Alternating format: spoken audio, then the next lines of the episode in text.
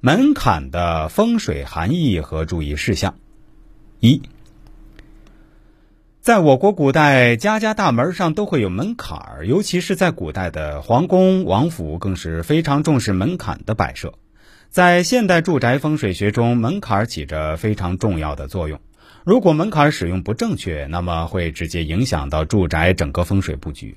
下面我就来跟大家一起细谈一下门槛风水作用问题。首先，我们要来跟大家说一声，关于门槛的风水意义，主要体现在如下几个方面：一、聚气场。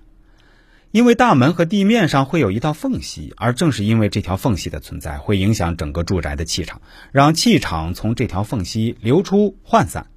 如果安置一个门槛儿，则能挡住这条缝隙，就会聚集住住宅的气场。第二，聚财气。聚财和聚气的原因是一样的，设置门槛之后可以防止财运从门缝中流失。聚气和聚财其实是相通的。第三，挡阴风。设置门槛不但可以保障里面的财气不外流，同样也可以阻止外面的阴风进来。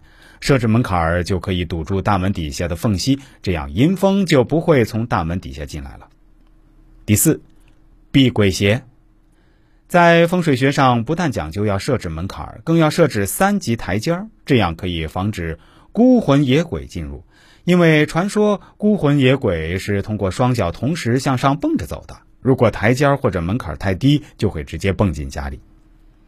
下面我再来跟大家分享一下我们家庭中如何设置，以及关于门槛风水注意事项。一，从风水学来讲，门槛相当于住宅主人的几倍，所以人们不能直接踩踏门槛，要直接跨过去。第二，在佛教的场合中，比如寺庙吧。对过门槛是非常讲究的。男性过门槛的时候需要先迈左脚，女性则是右脚。第三，在门槛的高度方面也是有讲究的。如果大门前有很大一片空地的话，那么住宅的财气容易流失，所以要把门槛设高一些，大约五寸左右。如果大门前是直冲的大道，那么会有煞气进入住宅，所以要将门槛设置为三寸六分。